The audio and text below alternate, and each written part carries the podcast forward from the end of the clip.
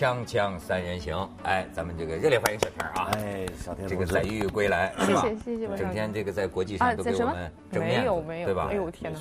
我说我刚才说了，我觉得你将来这个作为一个女主持，女版阮赤山，对中中中老年的时候，你的未来都有了有了奋斗目标，没有了奋斗目标了，嗯对吧？嗯？这个家伙越来越采访高端的领袖，是。对吧？哎，文道，我最近觉得有一个挺逗的哈，嗯。就是说，你说要是一个国家的首脑哈，他要是个喜剧人物，他在国际上大家该怎么对待他？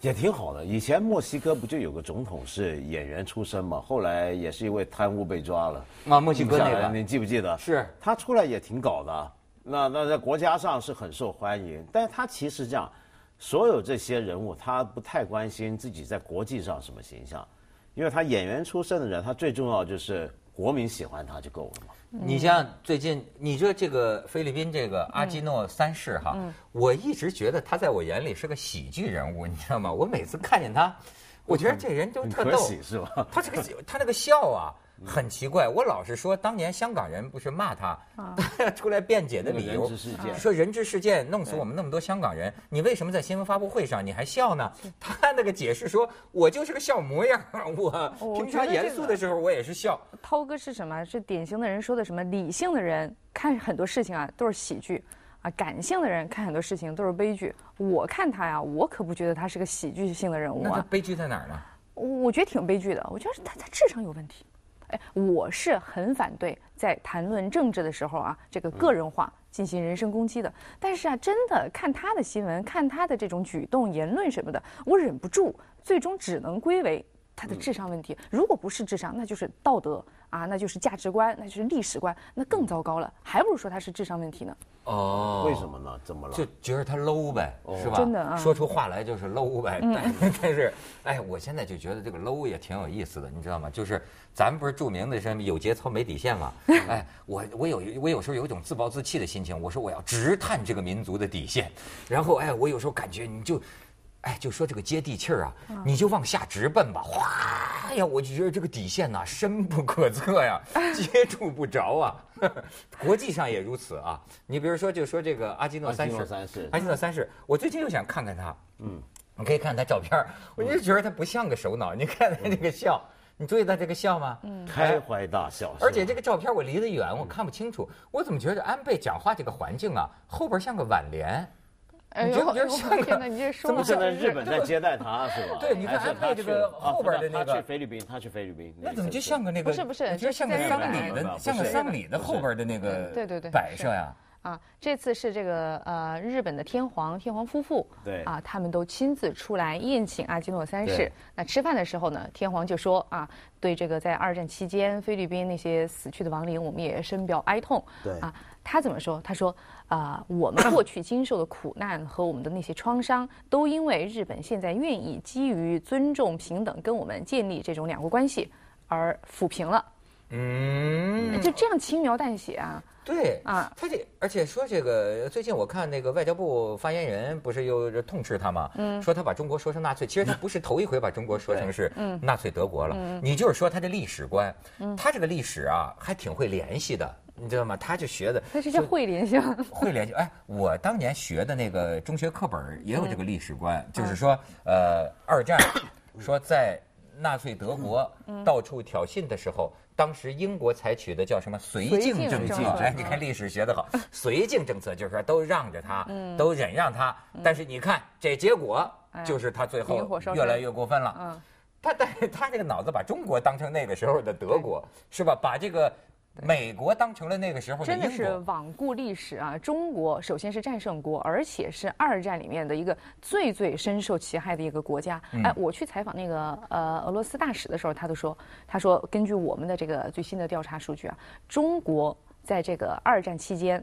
这个死去的民众啊，什么的，这个数量实际上是超过我们前苏联的。哦，是吗？啊比苏联还多，对比苏联还多对多。对，所以说，而且要说中国是对这个二战胜利、什么反法西斯的胜利等等啊，这些是做出巨大贡献的。所以你就说，我就说一题外话，为什么前一阵儿那个就是抗日那个神剧啊，嗯，就是丧良心呢、就是说，哎，他们说横店杀死的鬼子，有人算过没有？十个亿嘛，排排起来绕地球两圈嘛。就是说，哎，日本怎么生都生不出来这么多，是吧？可是你知道，就是说中国这个抗战，说是两千五百万军民嘛，那真是死的人多，而且那种叫抗战就是艰苦卓绝啊。其实有时候敌人的强大呀，更凸显出这个悲壮啊。你当时种种根据表明啊，甚至那个时候我们的军队像是前现代的军队啊，你跟他练，包括训练，拼刺刀对，那个小日本鬼子，我们得几个人。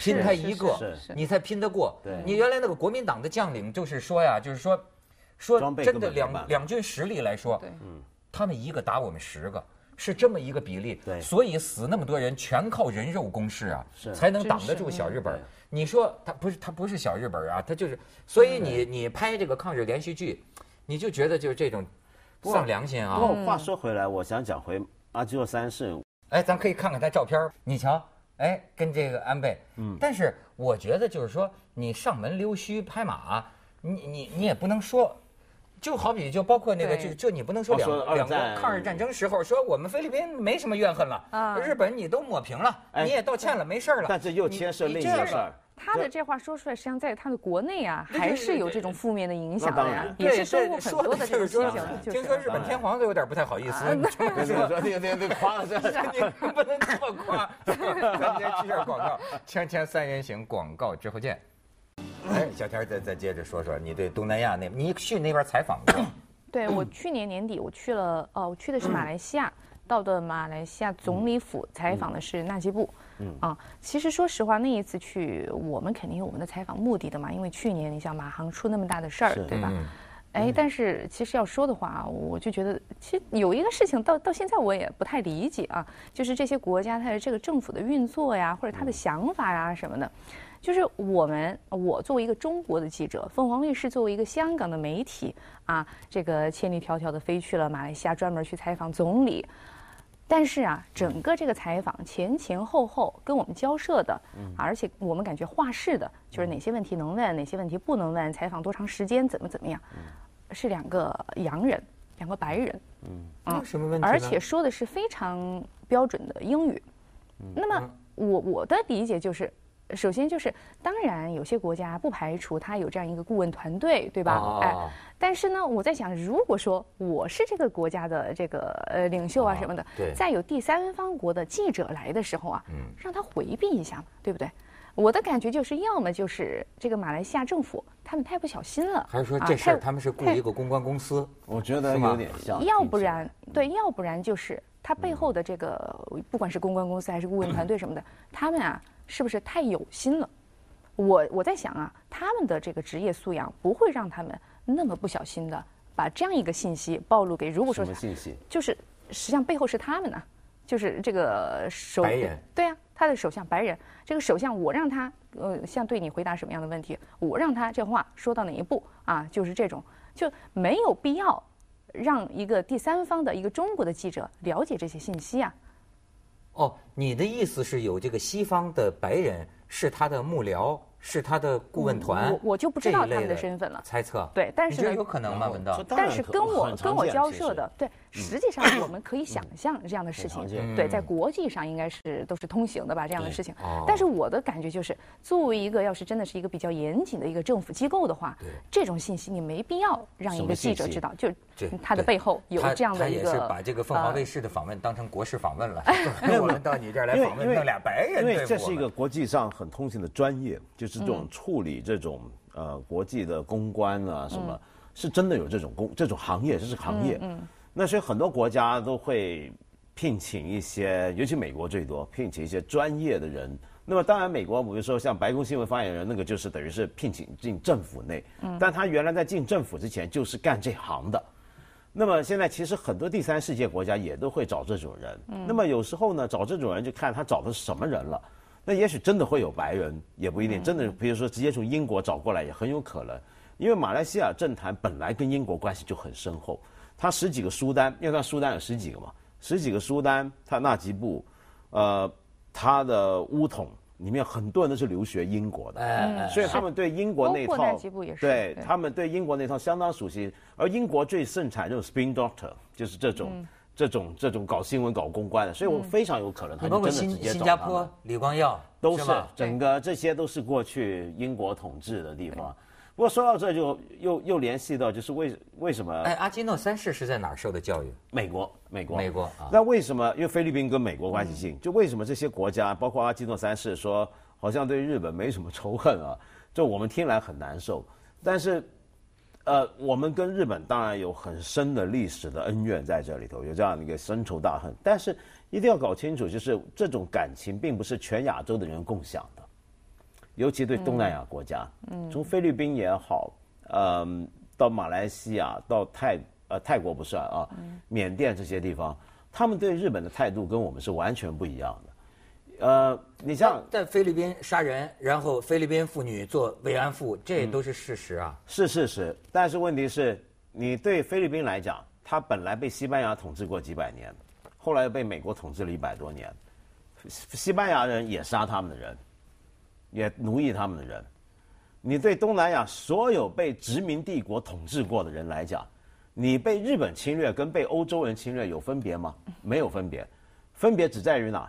日本人来的时候打着一个旗号，我叫大东亚共荣圈，我们黄种人、亚洲亚洲人合作赶走白人。嗯，因为这样的一个态度，他们就真的态度是不一样。你看，我们中国当时被侵略，我们是有我们自己的合法政府、合法疆域，你入侵我们。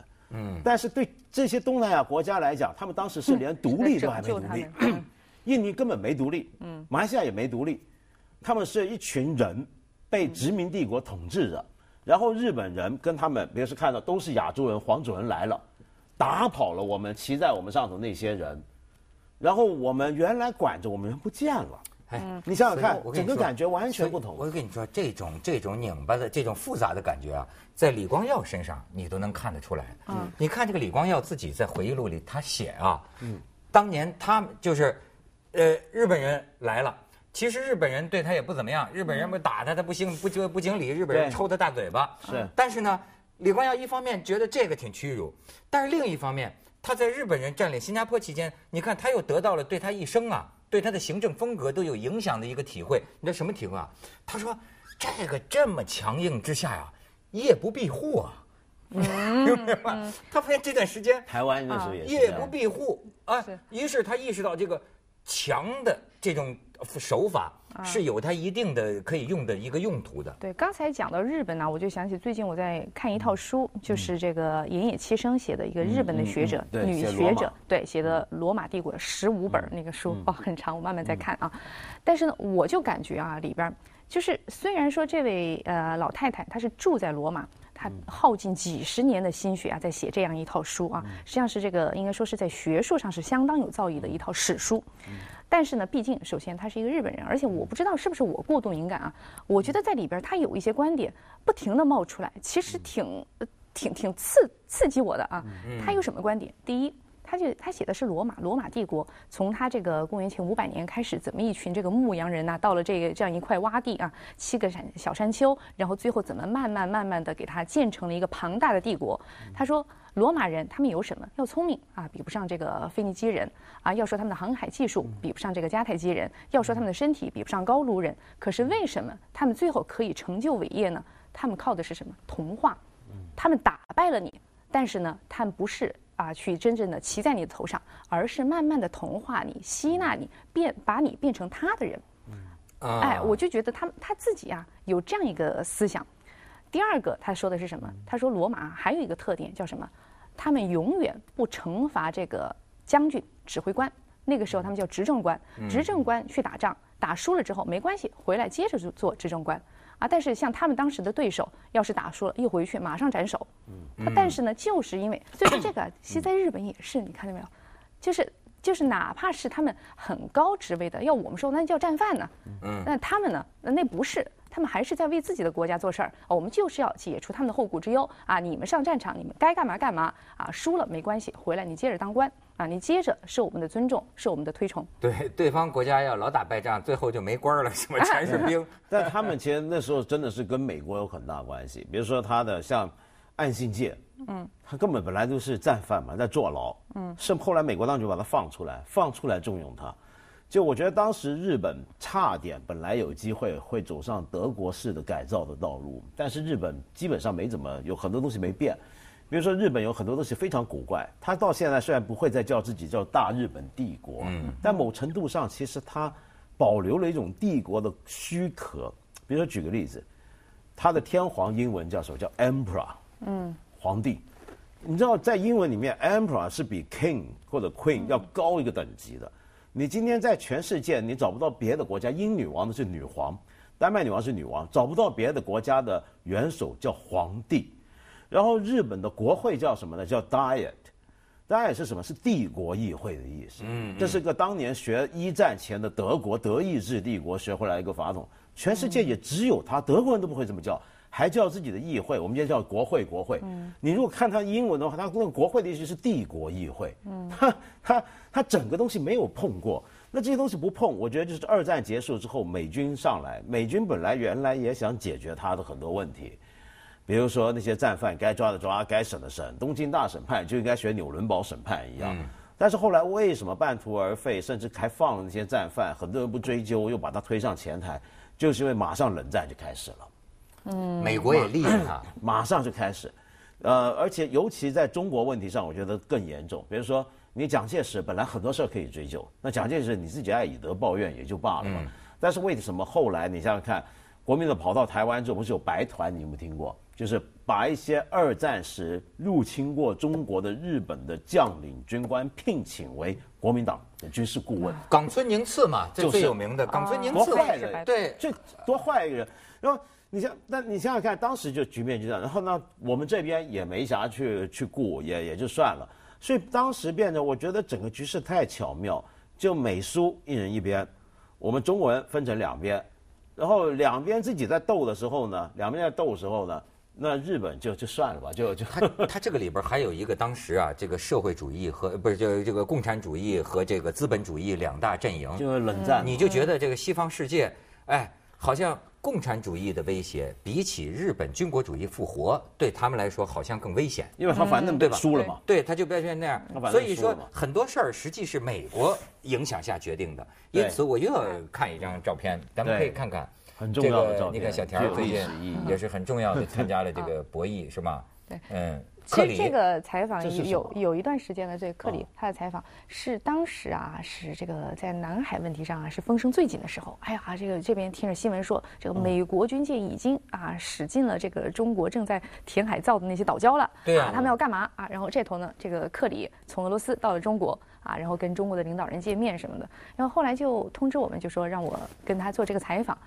采访之前，美国使馆就问了我一个问题。他说：“你们能不能保证啊？跟这个克里的采访，他说的话原文全部播出？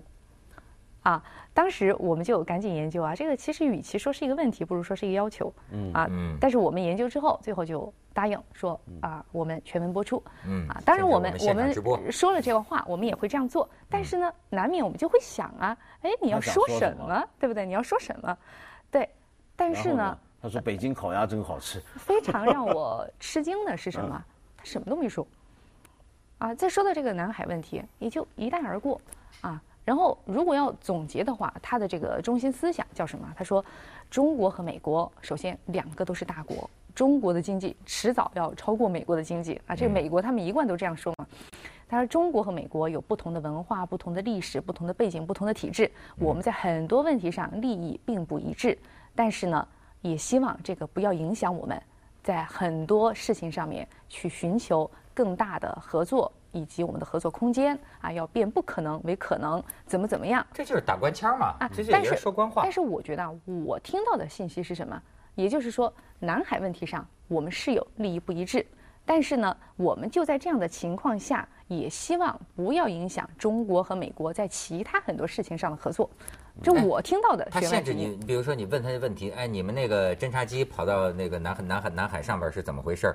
能让你问这种问题吗？呃，这个因为时间首先是很有限啊，只能是给他一些大的问题，然后让他，要不然的话，我要是问一个这个飞机，他一个这个一个打官腔一打十五分钟，那行了，也没有什么时间问其他问题了。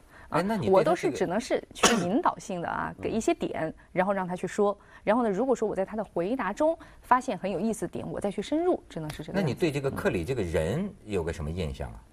挺不错的，我就说这个真是人家说什么，明明可以靠脸吃饭的哈，这 他那脸不是算帅哥啊，明明可以靠身材吃饭。哦，那腿好长啊！天哪，他腿到我的肩了，我觉得啊，真的他。是多喜欢运动是手手放在腰这儿跟你握的手？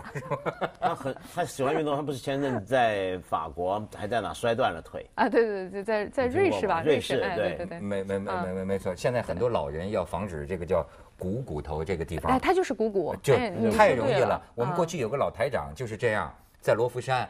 吃完饭一出门就是两两也不知道他怎么走的，左腿挡在右腿前边儿，撑个哎呦直直的在我面前，他倒下啊去，啪一下子，老年人非常容易就是这个股骨头这个地方就断了，就断了。然好疼哦！对，那个那个丹不是瑞典的前首相，我也跟他做过采访，他也是他鼓鼓特别容啊易，你知道吗？断了，在医院住院。当时那个你知道《新周刊》呃，《新周刊》曾有个主编叫啊冯新成，知道冯新成的那个节目组。我们俩啊原来都在广东电台啊，是冯新成的节目组召开的这个会啊，结果这下台长来参加他节目组召开的会啊，这下把台长摔了。哎呦冯银成大惊啊，你知道吗？惊慌，然后半夜里摸进去，非要跟这个台长按摩。这台长当时这个腿吊在那个床上边，那怎么冯银成不由分说，我给你按。哎呀，结果按坏了 不是，我第二个进来看，跟台长就给我诉苦，说刚才这个小峰啊，我就让他别给我按，他以为我是客气，他就非给我按。他说他疼的我呀，一身都是汗。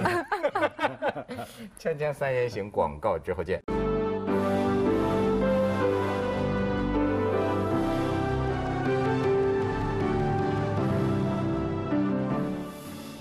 小田儿穿的都是好衣服，是吧你？买的都是贵石头。哎呀，真会说，不许瞎说，不许瞎说啊！咱们说点这个能挣钱的，不是？不是我不愿意最近他一不留神，说实话，还是阿基诺三世啊，呃，不是，还是讲你刚才讲这个采访美国克里嘛，嗯啊，你刚才讲阿基诺三世，菲律宾受的是美国的这个影响，对，哎，咱们一说菲律宾就想起美军基地，是苏克湾基地，所以有个很有意思的话题，你们俩肯定都挺有认识。英国这这个给这个世界带来的影响和美国给这个世界带来的影响，恰成不一样，你觉不觉得？你看你的香港是当年英国带来了很多影响，对吗？对。但是你说你觉得相比起菲律宾，你比如说马来西亚和新加坡，应该是英国式的这种影响多。对哎，但是菲律宾呢，美国式的影响多。对哎，是不是美国影响的就乱一点？很难讲。中美洲那些国家，比如古巴，曾经一度在卡斯特罗解放成功前，几乎是半个美国殖民地。中南美洲，过去香蕉共和国那些地方，完全被美国搞得一塌糊涂。你你就这么比较，的确是。我上一次在联合国，我我不是我在联合国，联合我国大会发言，那是他去的地儿，我看电视行吗？我喜欢看联合国开会，然后我就看那个，我最爱看那个俄罗斯的代表。俄罗斯的代表有时候经常说出一些金句，你知道吗？嗯他在讲话。那时候跟普京好像跟跟奥巴马闹什么矛盾，嗯我一看那新闻，俄罗斯的代表说说美军出现在哪里，哪里就出乱子。哎，你觉得是不是美国留给这个世界竟是混乱？我感觉啊啊，对不起，但我觉得英国呢也并不是大家都说的那么好。但英国，但问题是英国的殖民统治因为时间很长，它作为一个殖民帝国，时间很漫长，呃，所以它有一个很好很够的时间来自我学习跟演化。嗯，呃，英国的早期的统治，比如说在非洲的统治，在印度的统治都非常糟糕。呃，到后来其实有很多很乱的地方，很糟的地方。但为什么也会有所谓比较成功的殖民地的出现呢？我觉得跟他自我学习能力有关。我觉得很，但其实今天中国人很值得去研究一下英国这个帝国。嗯，他过去作为，你可以把它理解为一个世界上第一个跨国企业，他怎么经营，怎么管理，它各地的海外分公司跟本地是用什么方法沟通，决策怎么下去。你用这个角度去看它，接着为您播出健康新概念。小田儿是英国范儿的哈。我也不是英国范儿的，嗯。不是，在英国英国它毕竟就是一岛国，